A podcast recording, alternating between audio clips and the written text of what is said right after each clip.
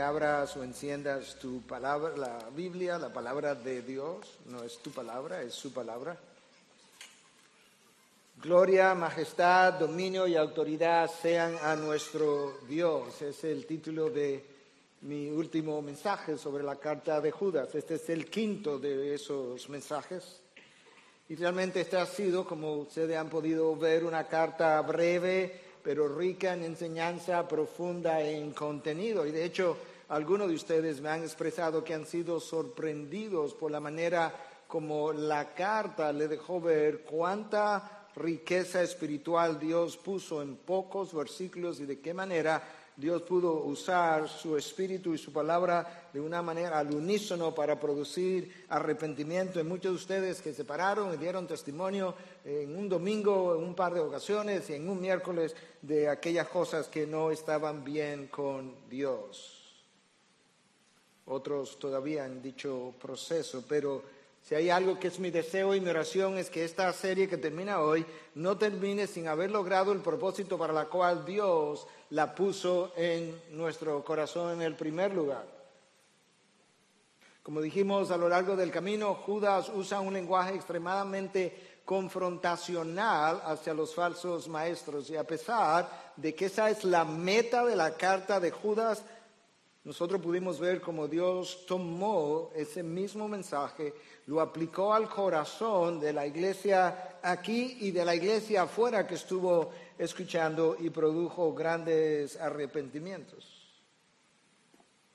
Ciertamente el lenguaje de Judas aquí es poco usual. Él compara a los falsos maestros con animales irracionales.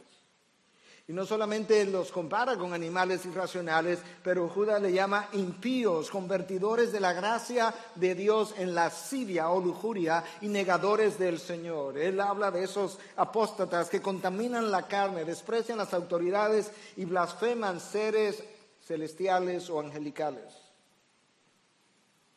Él los compara y les llama escollos o arrecifes ocultos, apacentadores de sí mismos nubes sin agua, árboles sin frutos, olas furiosas y estrellas errantes. Wow. Y luego entonces Judas concluye con los versículos 24 y 25, que es básicamente el texto del día de hoy, con una doxología extraordinaria. Para aquellos de nosotros que no estamos familiarizados con la palabra doxología, déjame decirte lo que uno de los diccionarios dice acerca de lo que es una doxología. Es una fórmula breve para expresar alabanzas o gloria a Dios. La doxología, continúa el diccionario diciendo, generalmente contienen dos elementos, una expresión de alabanza a Dios, por lo general en tercera persona, y una manifestación de su naturaleza infinita. En otras palabras, las doxologías usualmente tienen dos componentes. Una parte que tiene que ver con el sentido de alabanza dado a Dios, en respuesta a Dios, y tiene una declaración de la esencia de lo que Dios es. El término doxología no aparece en toda la Biblia, sin embargo, hay múltiples expresiones doxológicas en el Antiguo Testamento como en el Nuevo Testamento. Sin embargo, esta doxología del texto de hoy es probablemente una de las más largas en toda la revelación bíblica. De hecho, yo creo que hay una sola doxología que compite con ella en longitud y tiene que ver con algo que está escrito, que te lo voy a leer, porque eso va a contribuir a ayudarnos a entender de qué forma doxológica tú y yo debiéramos vivir y cómo tú y yo debiéramos responder cuando un mensaje realmente exalta la grandeza de nuestro Dios. Pero ese texto se encuentra en el primer libro de Crónicas, capítulo 29, del 10 al 13, y dice lo siguiente. Y bendijo David al Señor en presencia de toda la asamblea. Y David dijo, bendito eres, oh Señor, Dios de Israel, nuestro Padre por los siglos de los siglos. Tuya es, oh Señor, la grandeza y el poder y la gloria y la victoria y la majestad. En verdad, todo lo que hay en los cielos y en la tierra Tuyo es el reino, tuyo es el dominio, oh Señor, y tú te exaltas como soberano sobre todo. De ti proceden la riqueza y el honor, Tú reinas sobre todo y en tu mano están el poder y la fortaleza y en tu mano está engrandecer y fortalecer a todos. Ahora pues, Dios nuestro, te damos gracias y alabamos tu glorioso nombre. Esa es la única doxología que probablemente es más extensa que la que Judas tiene al final de esta corta, de esta breve epístola. Las doxologías usualmente aparecen al final de un capítulo o aparecen, o aparecen al final de una sección para cerrar una sección de dicha carta o dicho libro. A manera de ilustración, el libro de Romanos, tú puedes dividir esta epístola en dos, el capítulo 1 el capítulo 11, donde Pablo nos habla de todo lo que Dios ha hecho a favor del pecador, cómo la ira de Dios se manifiesta desde los cielos contra toda impiedad e injusticia de los hombres que suprimen la verdad, 1.18, y cómo el Evangelio es el poder de Dios para salvación, Romanos 1.16, y cómo el justo por la fe vivirá, Romanos 1.17, y luego pasa al capítulo 2 y habla de cómo ese judío que se consideraba tan moralista estaba igualmente condenado como el gentil y luego el capítulo 3 y 4 y 5 donde nos habla que las obras de la ley no nos sirven para ninguna salvación y que el judío no es verdaderamente el que ha sido circuncidado en la carne, sino el que ha sido circuncidado en el corazón y que la salvación si es por obra ya no es por gracia y si es por gracia ya no es por obra. Y Pablo va montando, como levantando como algo creciendo hasta llegar al versículo 11, donde él entonces cierra esta sección hablando de la sabiduría de Dios y de cuán grande es, cuán insondables sus caminos, cuán inescrutables son sus caminos e insondables sus, su sabiduría. Esta es una doxología que cierra una sección para abrir la siguiente sección del capítulo 12 y decirnos todo lo que a, a nosotros nos toca hacer en virtud de las misericordias de Dios expresadas en los primeros 11 capítulos. Eso es como ella funciona en el Nuevo Testamento y en el Viejo. Esta doxología probablemente es una de las más extraordinarias, no solamente en la Biblia, sino en toda la historia de la iglesia, en todos los signos que se han escrito. Judas toma 23 versículos para denunciar a los falsos maestros y a las falsas enseñanzas. Y después de describir la condición vergonzosa de los falsos maestros, Judas se dispara con un lenguaje extraordinario, pasando de la vergüenza del hombre pecador a la gloria del Dios creador. Y estas son las palabras de Judas, versículo 24 y versículo 25 y a aquel que es poderoso para guardaros sin caída y para presentaros sin mancha en presencia de su gloria con gran alegría al único Dios nuestro Salvador por medio de Jesucristo nuestro Señor. Sea gloria, majestad, dominio y autoridad antes de todo tiempo y ahora y por todos los siglos. Amén es el final. En esencia, estos dos versículos tienen dos puntos de enseñanza. Uno, aquello de lo que Dios es capaz de hacer por nosotros.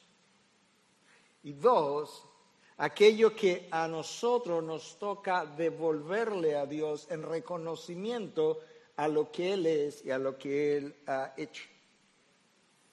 Pero esos dos versículos están ricos, son ricos en contenido espiritual. Y para ayudarte a ver la riqueza de esos dos versículos, yo quisiera hacerle a los versículos contigo presentes seis preguntas. Dos versículos, seis preguntas. Porque de esa manera es que nosotros podemos extraer todo lo que Dios quiere decirnos en sus pasajes. Cuando nosotros podemos literalmente ah, cuestionar el texto como lo vamos a hacer en el día de hoy. Pregunta número uno. ¿Qué tan poderoso es nuestro Dios para garantizar nuestra salvación? Cuando Judas dice que Dios es poderoso para guardarme hasta ese día, ¿qué tan poderoso es ese Dios? Pregunta número dos. ¿A qué se refiere Judas cuando dice que Él es capaz de guardarme sin caída? La frase sin caída, ¿qué significa? Pregunta número tres. ¿Qué quiere Judas enseñarnos cuando dice que nosotros seremos presentados delante de Dios sin mancha? Pregunta número cuatro. ¿Por qué Judas se refiere a Dios como al único Dios, nuestro Salvador, por medio de Jesucristo nuestro Señor. Pregunta número 5. ¿A qué se refiere Judas cuando habla de que a nuestro Dios sea gloria, majestad, dominio y autoridad? Y pregunta número 6. ¿Cuál es el significado de la expresión antes de todo tiempo y ahora y por todos los siglos? Amén. Consideremos la primera pregunta. ¿Qué tan poderoso es mi Dios para guardarme hasta el día final, cuando yo tenga que presentarme ante el tribunal de Cristo? Y vamos a tratar de responder esta pregunta a manera de comparación con algo que la Biblia dice y algo que vemos en su creación, para que tú puedas entender algo de cuánto poder tiene nuestro Dios. El autor de Hebreos dice que Dios no solamente creó el universo, sino que sostiene el universo por el poder de su palabra. Billones y billones de astros existen y son sostenidos por el poder de la palabra de Dios por miles de años. Dios quería que Isaías pudiera entender y comunicar algo de esa verdad cuando él dice en Isaías 40, 28, ¿acaso no lo sabes? ¿Es que no lo has oído? El Dios eterno, el Señor, el creador de los confines de la tierra, no se fatiga ni se cansa. En otras palabras, yo sostengo mi universo, el creador de los confines de la tierra, yo lo creé, yo lo sostengo. ¿Y sabes qué, Isaías? miles de años después, no estoy fatigado y no estoy cansado, a pesar de que todas las fuerzas del universo dependen de mi ser y de mi poder. ¿Cuánto poder es eso? Déjame darte una idea, pero tiene que afinar tu entendimiento. Nuestro universo tiene billones de billones de estrellas. Nuestro Sol es una de ellas. Es una de las más pequeñas en todo el universo. Déjame decirte cuánto poder hay en una de billones de estrellas de las cuales Dios sostiene continuamente por el poder de su palabra. Nuestro Sol cada segundo convierte 700 millones de toneladas de hidrógenos en 695 millones de toneladas de helio y 5 millones de toneladas de energía cada segundo. ¿Cuánta energía es eso? 386 billones de billones de megawatts por segundo. ¿Cuánto es eso? Si tú quieres tener una idea, la planta atómica más poderosa en todo el planeta Tierra produce entre 500 y 2000 megawatts. El Sol produce 386 billones de billones de megawatts. Todavía no entiendo cuánto poder es eso. Bueno, déjame ponértelo en otros términos en un segundo, el sol puede darle a Estados Unidos toda la energía que consume en un día y hacer eso por los próximos nueve millones de años. En un segundo. ¡Pum! ¡Pum! Ahí en ese tiempo, el sol produjo toda la energía que Estados Unidos podría necesitar por los próximos nueve millones de años. 24 horas al día. ¿Tú quieres otra ilustración? En un segundo, el Sol produce la energía que 1.820 millones de bombas SAR, que son las bombas más poderosas termonucleares que se han producido, ¡pum! 1.820 millones de bombas eh, nucleares explotadas al mismo tiempo, el Sol puede hacer eso en un segundo y continuar haciendo eso por los próximos 5 billones de años antes de apagarse. Y Dios dice, yo sostengo esa estrella y los billones y billones más grandes que tu sol, simplemente con hablar. ¿Tú crees que ese Dios es capaz de guardarte sin caída hasta el día de Cristo Jesús? ¿Tú crees que Él tiene el poder? La intención en su fidelidad sabemos que la tiene, pero ¿tiene Él el poder para hacer algo que a nosotros se nos hace difícil aún concebir cuánto poder eso es? Y aún más, él dice a través de Isaías, ¿sabes qué? Tengo miles de años haciendo eso y no estoy cansado, no estoy agotado. De la misma manera que yo estaba al principio, así estoy hoy, así voy a estar por el resto de la eternidad. En buen dominicano yo estoy como el primer guandul. Ese es el poder de Dios que es capaz de guardarme. Ahora la segunda pregunta es, ¿a qué se refiere Judas cuando dice que Él es capaz de guardarme sin caída? La frase sin caída, ¿qué quiere decir? ¿Significa eso que el creyente no tiene la capacidad de tropezar y caerse y en ocasiones caerse de grandes alturas? Claro que no.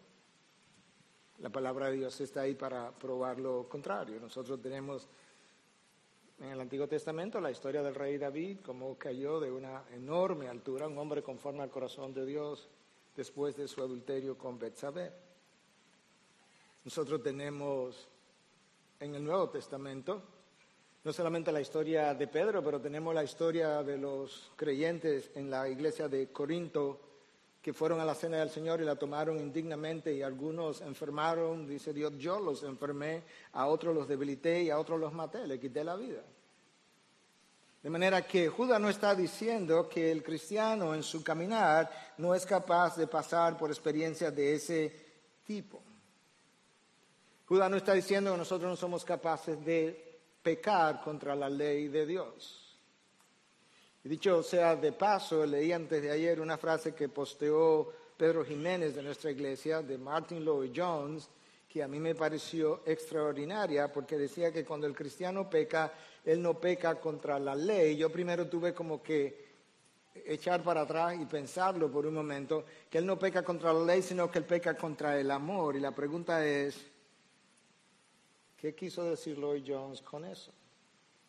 La razón por la que estoy haciendo esta aclaración, para que entendamos qué es lo que Judas quiere decir cuando dice que él es capaz de mantenerme, de guardarme sin caída y qué él no quiere decir. Bueno, la razón por la que Lloyd Jones está diciendo que el cristiano cuando peca no peca contra la ley, sino que peca contra el amor, es por algo que nosotros encontramos en la primera carta de los Corintios, capítulo 9, versículo 21, cuando Pablo dice que nosotros no estamos bajo la ley, sino que estamos bajo la ley de Cristo. Y la próxima pregunta sería, ¿cuál es la ley de Cristo? Porque es contra esa ley que Lloyd Jones está diciendo que tú y yo pecamos, contra la ley de Cristo. La inmensa mayoría de teólogos ortodoxos está de acuerdo que la ley de Cristo representa los dos grandes mandamientos que Cristo dijo que eran los mayores y que resumían toda la ley y los profetas. Amarás al Señor tu Dios con todo tu corazón, con toda tu alma, con toda tu mente, con toda tu fuerza y al prójimo como a ti mismo. Esa es la ley de Cristo, porque eso es lo que Cristo dice que resume toda la ley y los profetas. En otras palabras, los diez mandamientos que resumen la ley entera están contenidas en esos dos mandamientos. Por tanto, cuando el cristiano peca, él peca porque él no ha amado a Dios lo suficiente, sino que se ha amado a sí mismo más que a Dios. Y él peca porque no ha amado a su prójimo lo suficiente y se ha amado a sí mismo más que al prójimo en la satisfacción de tus deseos o mis deseos. Y de ahí la frase de Lloyd Jones de que el cristiano al pecar no peca contra la ley de una forma impersonal como el que viola la constitución de la nación, sino que él peca de una manera personal contra una persona, ya sea Dios o tu prójimo o ambos al mismo tiempo. Yo creo que eso le da color a mi entendimiento acerca de mi pecado. Al pecar nosotros nos hemos amado a nosotros mismos por encima de Dios y o por encima del prójimo. Entonces Judas no está diciendo que el cristiano no puede tropezar y caer y sufrir grandes consecuencias. La historia de David está ahí.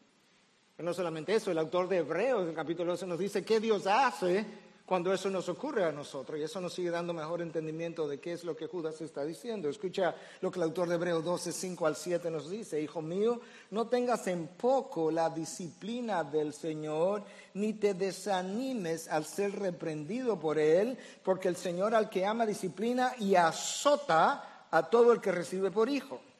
Escucha esta frase que es clave. Es para vuestra corrección que sufrís Dios os trata como a hijos porque ¿qué hijo hay a quien su padre no disciplina? lo que el autor de Hebreo me está diciendo es que cuando se, de mi obediencia se trata, muchas veces cuando Dios no ha podido encarrilarme por el camino de la obediencia, Él me pone a través de algunas experiencias difíciles y dolorosas, es para vuestra corrección que sufrís. ¿Por qué? Porque en el sufrimiento que yo mismo me he autoinfligido, entonces está la corrección que me hace regresar al camino de la obediencia. Y por eso es que el autor de Hebreos en el versículo 11 dice, ¿sabes qué? La realidad es que al presente ninguna disciplina, no importa si soy yo que la sufro o si eres tú que la sufres, ninguna disciplina nos parece ser causa de gozo. Sin embargo, al final ella produce un fruto apacible de justicia, de rectitud moral y en eso yo encuentro la satisfacción y el gozo. Pero tú puedes ver que el autor de Hebreos me ayuda a entender a qué es que Judas se está refiriendo. Judas no se está refiriendo a que el cristiano no puede tropezar, caer, sufrir consecuencias, hasta el punto que él puede incluso llegar a sufrir dichas consecuencias, como le pasó a los corintios. Entonces, ¿qué es lo que Judas está diciendo?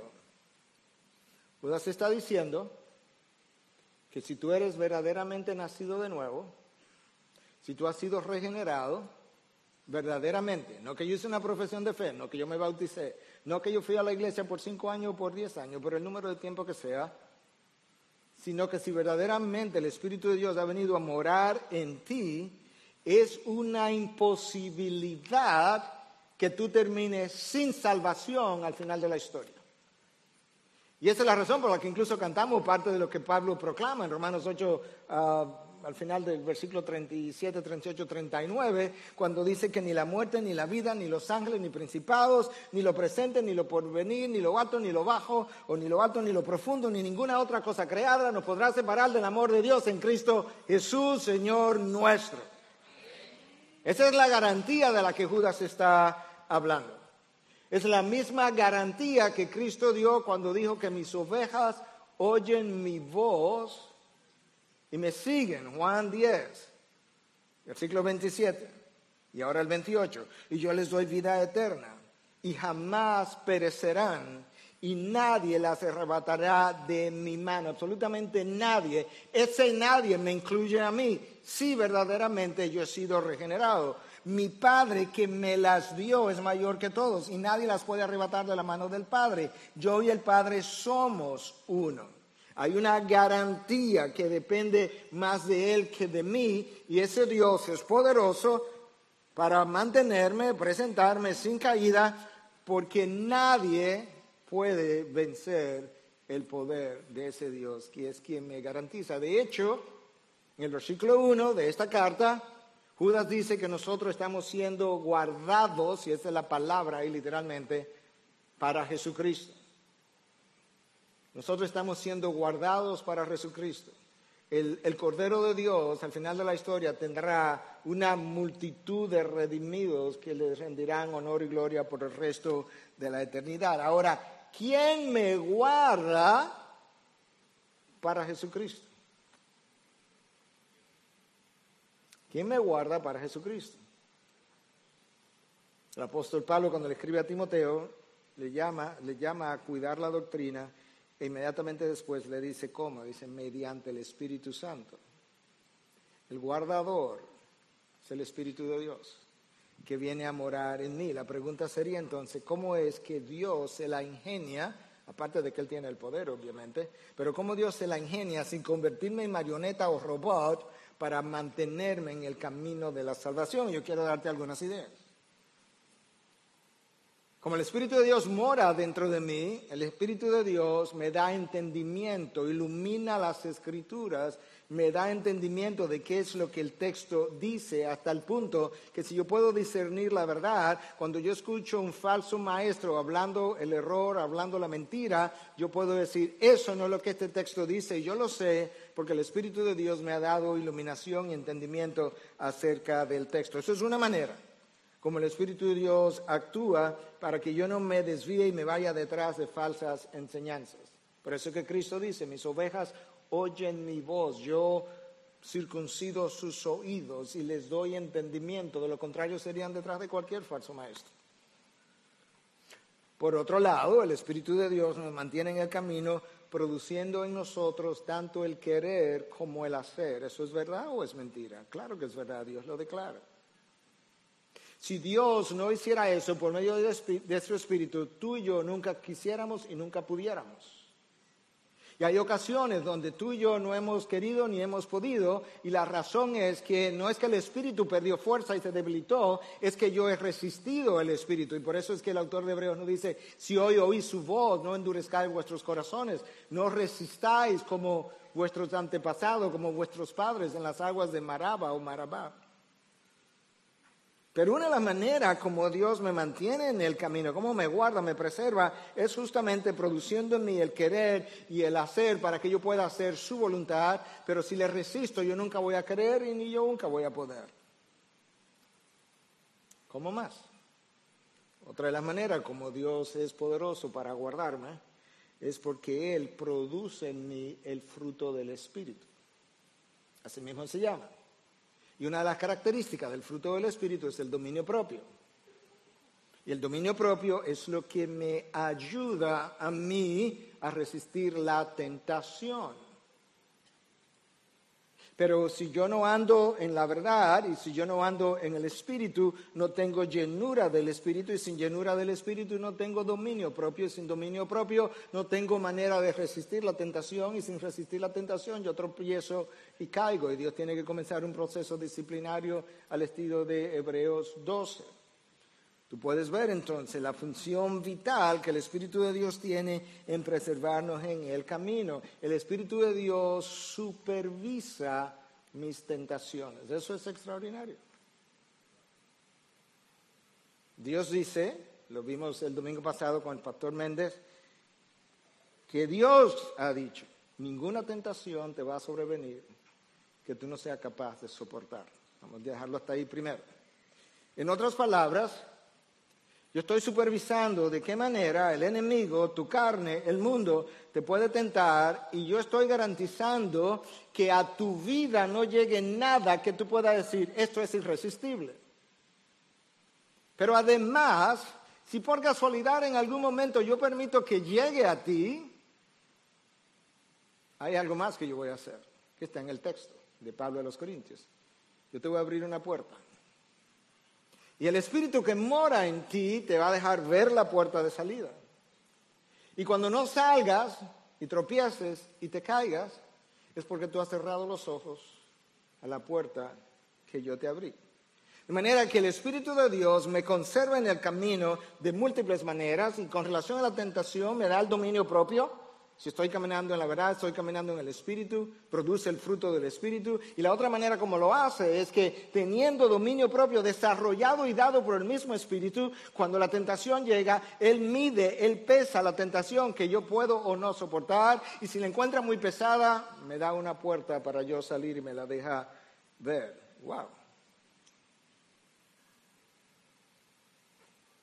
Y si todavía violo eso, el Espíritu de Dios en su fidelidad aplica la enseñanza de Hebreos 12 cuando dice que es para vuestra corrección que sufrís. Él trae medidas disciplinarias que me hacen regresar. Es como si Dios me dijera, Miguel, ¿va a regresar o va a regresar?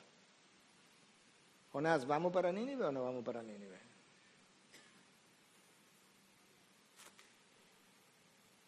David, ¿te va a devolver o no te va a devolver? ¿Vas a hablar o no vas a hablar? De hecho,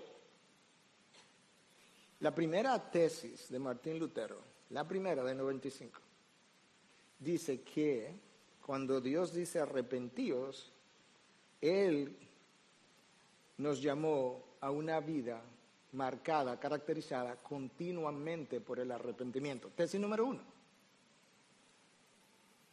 En otras palabras, como ha dicho Paul Washer en alguna ocasión por ahí que le escuché, la evidencia de que alguien es cristiano genuinamente no es que él se arrepintió un día cuando pasó adelante o levantó la mano o se paró en algún lugar o lo hizo solo, sino el hecho de que él ha continuado arrepintiéndose continuamente, porque cuando Natán viene a David, el Espíritu de Dios que estaba en Natán le habló, por así decirlo, es una ilustración, al Espíritu de Dios que estaba en David, y tan pronto Natán lo confrontó, David inmediatamente respondió y se arrepiente en el acto, porque de espíritu a espíritu hubo una conversación. Eso es como entre otras cosas que hemos mencionado, cómo Dios es poderoso para guardarme sin caída y que hay un poder que levantó a Cristo de entre los muertos que ha sido puesto en mi interior para producir el que yo permanezca por diferentes formas y caminos que Dios ha ingeniado. Wow. Esa es la fidelidad de Dios.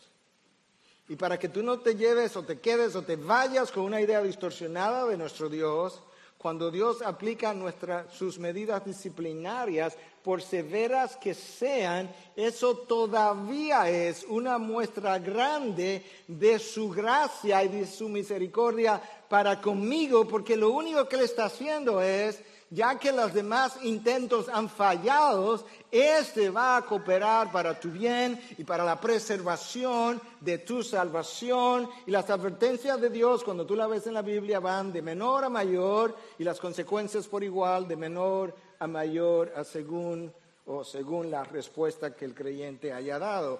Dios es poderoso para guardarme sin caída de mi salvación. Yo mencioné algunas formas como Dios lo hace siempre por medio de su Espíritu. De hecho, Cristo fue sostenido, como hemos dicho tantas veces, en la cruz por el Espíritu Eterno. Él sostuvo a Cristo en la misión. ¿Hasta cuándo lo sostuvo? Hasta que el mismo Espíritu lo resucitó de entre los muertos y Cristo entonces asumió otra vez su rol de divinidad y comenzó a actuar por el poder intrínseco de su persona que él había suprimido, no eliminado ni quitado, para hacer su función como Dios hombre, viviendo en el poder del Espíritu. Consideremos la tercera pregunta. ¿Qué implica que seremos presentados delante de Él sin mancha? Yo creo que todos nosotros tenemos claro lo que es una mancha y tenemos claro lo que es una mancha de pecado.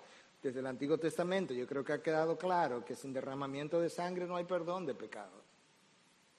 De hecho, Adán y Eva fueron cubiertos con pieles y lo que se asume es que Dios mató un animal, derramó su sangre, tomó sus pieles y los cubrió, dejándonos ver desde el principio, esta es la manera como el pecado será perdonado.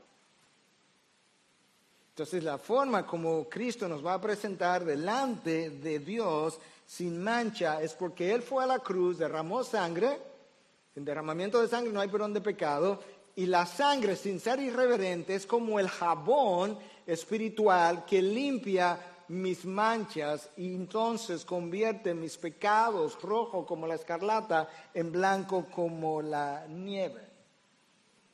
Y el texto dice que entonces nosotros seremos presentados sin manchas por Cristo al Padre en toda su gloria.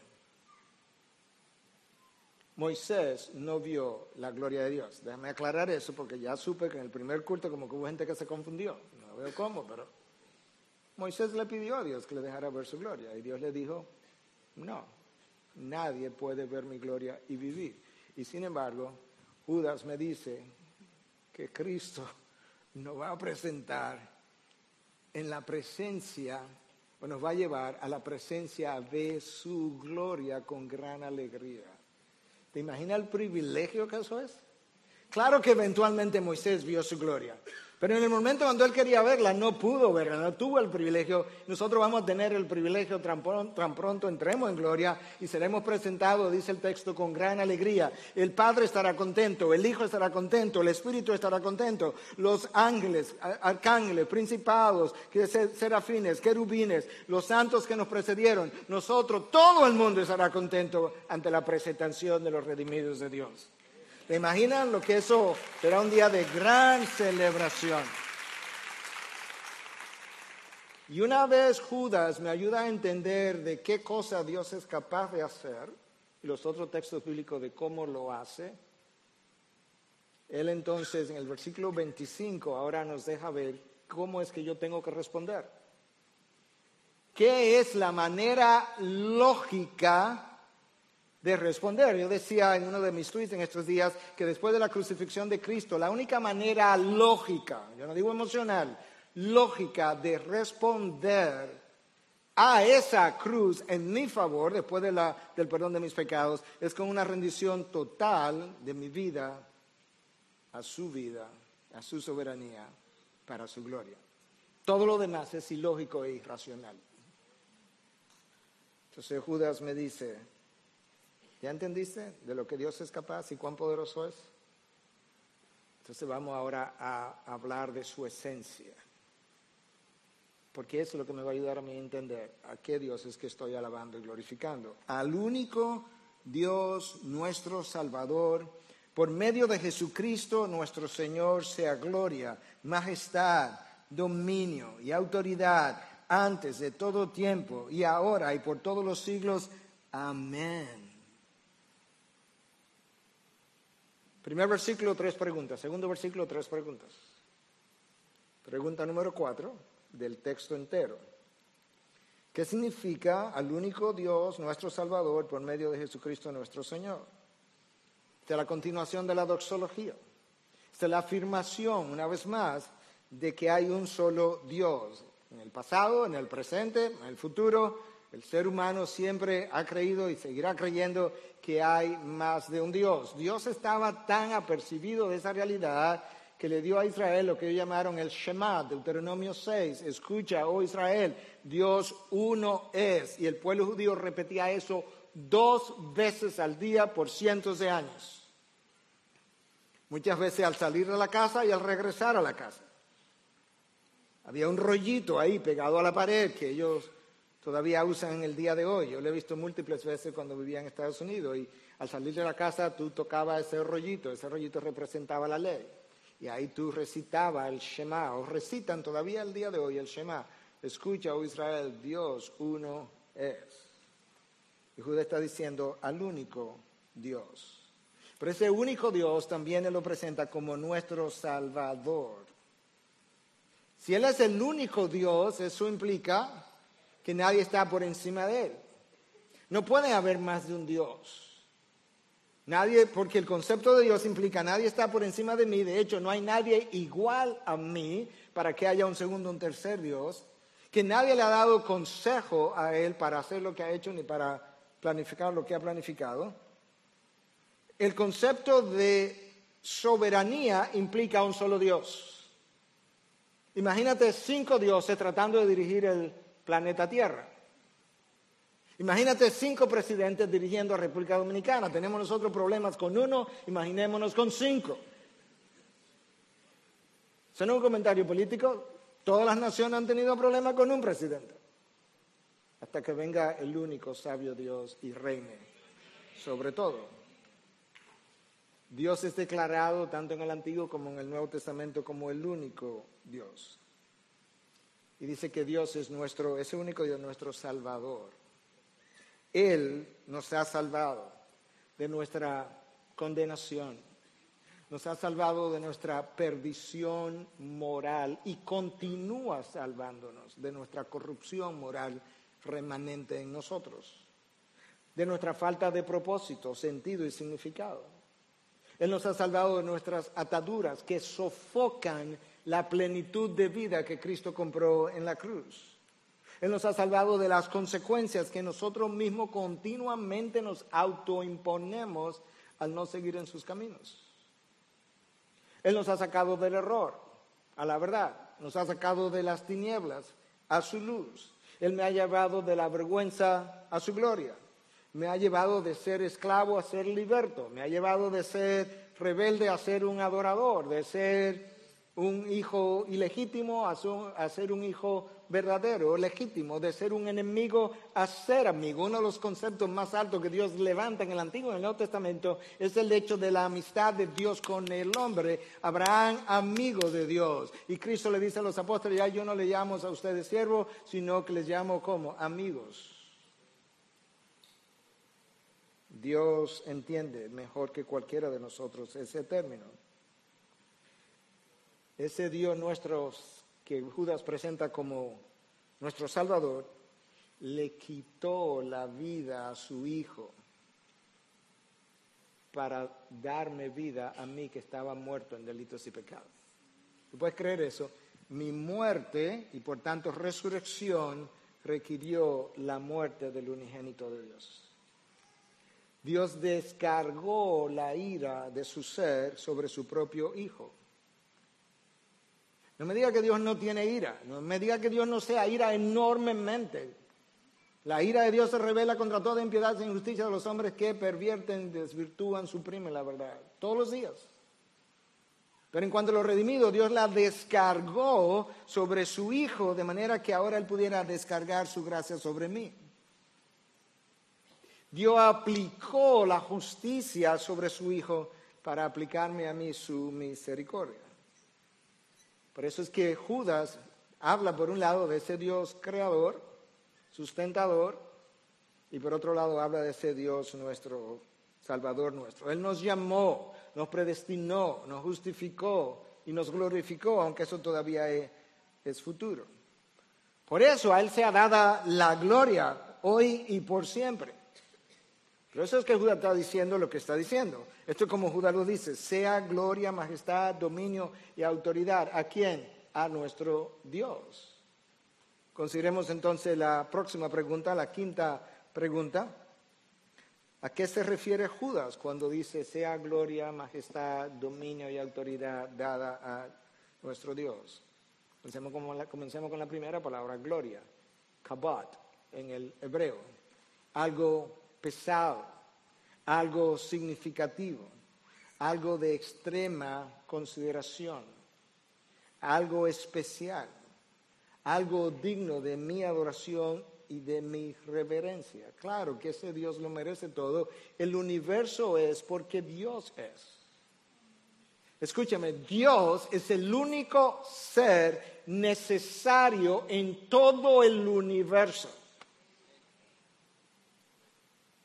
Anoche yo estaba con una iglesia en la Secretaría de la Fuerza Armada hablándole acerca de resolución de conflictos y hablando de cómo se daban algunas de esas cosas entre esposos y esposas. Y en un momento dado, conversando acerca de cómo una esposa sabe que su esposo le ama, yo le decía, cuando un esposo me dice que yo no puedo vivir sin esa mujer, yo le digo, es una declaración idolátrica. No hay nadie excepto Dios sin quien tú no puedas vivir. Dios es el único ser en todo el universo necesario para la existencia del hombre o de cualquier otra criatura o de cualquier otro planeta o astro, lo que tú quieras. Él es. Él comienza la historia, él termina la historia, él determina la historia. La historia apunta hacia él y la historia gira en torno a él. La historia entera no tiene nada que ver conmigo, tiene todo que ver con Dios. Nunca se trató de mí, no se trata de mí, no se tratará de mí, aún en la eternidad futura. Se trata de mi Dios creador, restaurador, redentor, a quien yo le debo todo honor, toda gloria, toda majestad, todo dominio, todo, todo lo que yo soy.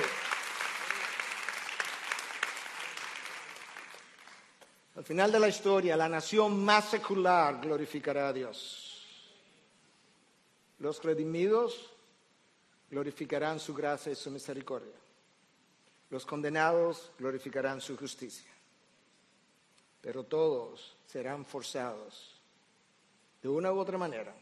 Unos forzados y otros voluntariamente. Con sus lenguas. A doblar sus rodillas, luego con su lengua a confesar que Jesús es Señor. Por eso es que Judas está cerrando diciendo, al ser la gloria. Ahora escúchame, para que podamos entender. Cuando Judas dice al sea la gloria, él no está diciendo que andemos diciendo, adiós la gloria, gloria a Dios, aleluya. No, tú sabes que para su gloria. Eso es lo que Judas está diciendo. Eso es muy fácil de hacer. Jean Green, en su comentario exegético acerca de esta carta, dice que es posible glorificar a Dios en palabras y pervertir sus caminos.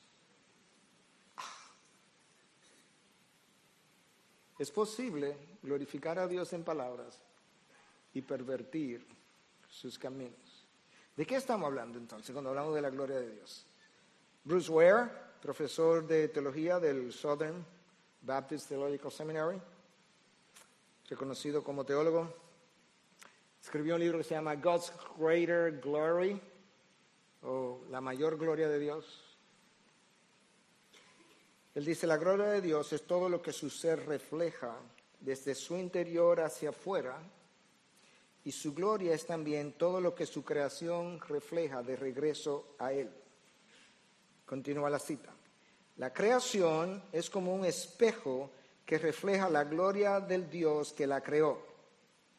Cuando te ves en un espejo, éste recibe la imagen tuya y cuando tu imagen es reflejada en el espejo, la imagen que se devuelve hacia ti, esa imagen se devuelve hacia ti. De igual manera, la gloria de Dios es proyectada sobre la creación y la creación actúa como un espejo, devolviendo esa misma gloria hacia Dios. Con todo lo bueno que ocurre en el mundo, todo lo bueno que ocurre en el mundo es el resultado del obrar de Dios, que incluye especialmente la bondad que resulta de la elección y del accionar humano, la elección del ser humano de parte de Dios, con todo eso es lógico que sea Dios quien reciba toda la gloria por el bien que Él ha hecho. En otras palabras, a Dios sea toda la gloria, no solamente por su grandeza y majestad, sino por todo lo bueno, maravilloso, extraordinario y grandioso que existe en cada rincón del universo. Y por tanto, la única manera racional, lógica de vivir bajo la cruz es si ya sea que tú comas o bebas o haga cualquier otra cosa, hacerlo todo para la gloria de Dios. Hacerlo todo, dime qué cosa queda afuera de todo. Pablo quiso resumir, más que resumir, llevarme la idea de lo continuo que debe ser la gloria atribuida a Dios de parte de mi vida, que me dice, te lo voy a ilustrar con las dos cosas más insignificantes, las cuales tú haces sin, percatarte. Ya sea que tú comas, al mediodía cuando salgan ahora, ya sea que tú bebas o cualquier otra cosa. Hacedlo para la gloria de Dios. En múltiples ocasiones a lo largo de mi vida con relación a mi profesión médica, con relación al mismo ministerio. Yo he pensado hacer cosas distintas. Hay una sola cosa que ha mantenido en el camino. No hay dos, una sola. No solamente el sentido del llamado, sino que con eso viene el sentido de que yo no me pertenezco. Y lo único que yo puedo hacer y debo hacer es aquello a lo cual Dios me está llamando en cualquier momento, independientemente de si eso, como decía Job, me mate, porque de esa manera es como yo puedo verdaderamente darle gloria a Dios. Cualquier otra cosa es conveniencia. Esa es su misión. Pero Judas no se queda ahí. Judas dice que yo también le debo a Dios majestad, dominio y autoridad. Es como que yo pueda ascribir a Dios no sé si es una palabra en español, ascribe to God, atribuir a Dios. Majestad, dominio y autoridad. Su majestad tiene que ver con su grandeza y su esplendor. ¿Qué, ¿Qué, tan esplendoroso es Dios? Los serafines se cubren los ojos porque Dios habita en luz inaccesible. Pueden estar en la presencia de su gloria, pero no sin cubrirse. Así de esplendoroso Él es. Su dominio tiene que ver con su soberanía. Y su autoridad tiene que ver con la necesidad de sumisión de toda criatura a su voluntad. A ese Dios sea la gloria, la majestad, el dominio y, su, y la autoridad. A W. Pink describe a este Dios de esta manera en, en su libro Los atributos de Dios. Dios está sujeto a nadie, no está sujeto a nadie, existe sin influencia de nadie, absolutamente independiente. Dios hace lo que quiere, solo lo que le plazca, siempre lo que le plazca. Nadie lo puede frustrar, nadie puede obstaculizarlo. Así que su propia palabra declara expresamente, mi consejo permanecerá, lo cantamos incluso, y haré todo lo que quiero. Él hace según su voluntad en el ejército de los cielos y los habitantes de la tierra, y no hay quien detenga su mano. La soberanía divina significa que Dios es Dios de hecho y de nombre. Dios es Dios de hecho y de nombre.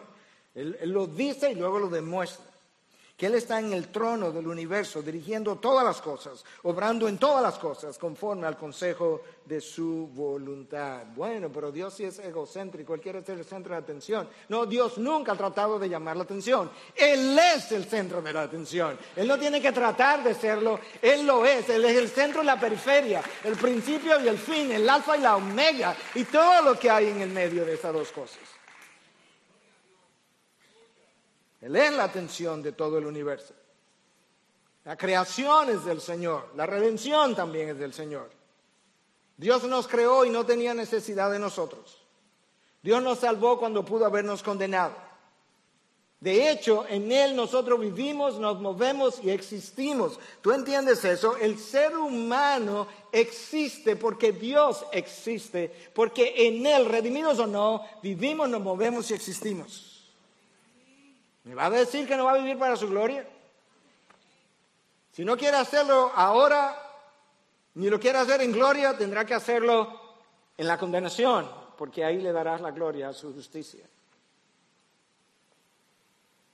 Dios es soberano. Pink dice, agregando a su cita, decir que Dios es soberano es declarar que Dios es todopoderoso, el poseedor de todo el poder del cielo y de la tierra de manera que nadie puede deshacer su consejo, frustrar sus propósitos o resistir su voluntad. Decir que Dios es soberano es declarar que Él gobierna las naciones, subiendo reinos, derribando imperios, determinando el curso de las dinastías como a Él le parece mejor, a propósito de las elecciones. Declarar que Dios es soberano es declarar que Él es el único potentado, el Rey de Reyes y el Señor de Señores. Así es el Dios de la Biblia. Ese es el Dios que es capaz de guardarte sin caída. Y finalmente, y última pregunta, número seis, ¿cuál es el significado de la expresión que Judas usa al decir antes de todo tiempo y ahora y por todos los siglos? Amén. Lo que Judas está diciendo es que esa gloria, ese dominio, esa majestad y esa autoridad Dios la ha tenido antes de todos los tiempos, eso es antes de la creación, porque el tiempo comenzó a contar con la creación, antes de todos los tiempos, hoy y será por el resto de la eternidad. Sus atributos no han cambiado ni van a cambiar. Dios era lo que era desde siempre, o Dios es lo que era desde siempre. Lo que Él era en el pasado, lo es hoy, lo seguirá siendo por el resto de la eternidad. Él no se cansa, no se fatiga, su esplendor no disminuye, su dominio tampoco, su poder no se consume, su, su misericordia y su gracia permanecen, su sabiduría es inescrutable, es infinita, no puede ser sondeada. Dios ha sido así desde que Dios ha sido y Él ha sido por toda la eternidad. Ese es tu Dios, ese es tu Salvador, ese es tu Redentor, ese es tu sustentador, ese es tu guardador de la perdición hacia la condenación eterna. A Él es obvio que tiene que ser toda la gloria y toda la majestad y el dominio y el poder y todo lo demás, hoy, por siempre, ayer y por todos los siglos, por la eternidad futura, millones de nosotros atribuyendo a nuestro Dios la gloria que Él merece. Lo peor de todo es que al final del camino nos quedaremos cortos de su gloria. Su gloria es tan gloriosa, valga la redundancia. No puedo usar otra palabra porque no existe para describirla, de manera que soy redundante a propósito. Es como Pablo cuando dice que tenemos que conocer lo pecaminoso que es el pecado. Es como, ¿what? ¿Qué? Tenemos que conocer cuán glorioso es su gloria. Y no, entonces nos parecerá lógico vivir de esa manera sin ninguna otra consideración.